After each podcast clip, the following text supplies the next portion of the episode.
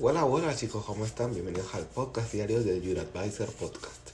El día de hoy va a ser un día diferente, no va a ser un día de noticias, ya que no hay nada que comentar, chicos, no hay nada nuevo, solo quiero decirles que en algunos países, no sé ya si en todos, pero creo que ya deberían estar en todos los países disponibles iOS 15.3, chicos. Entonces, vayan actualizando para que arreglen ese error de seguridad que tiene Safari.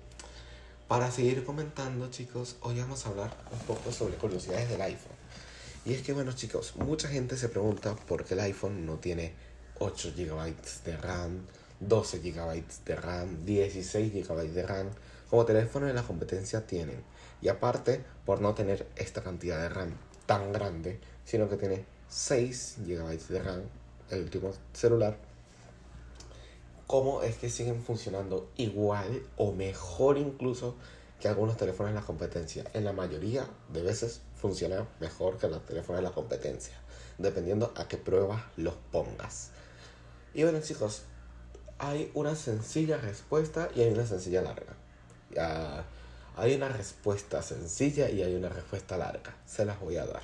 La respuesta sencilla es que en iPhone con iOS se funciona o sea, se funciona no.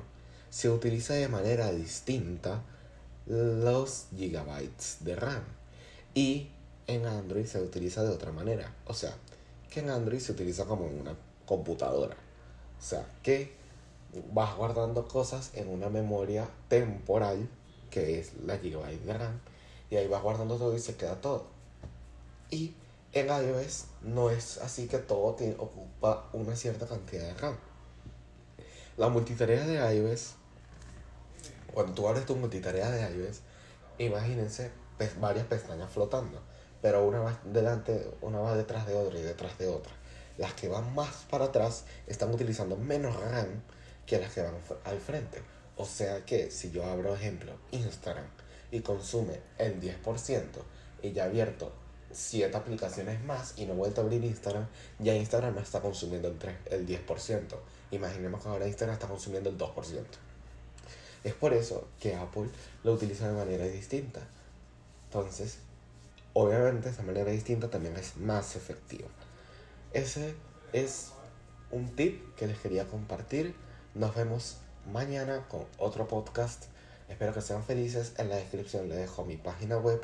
Por favor, tómense su tiempo a entrar a la página web, explorar y por favor se los pido, porfa, si me hacen feliz, entrar al Discord. En la página web está el enlace de Discord, chicos.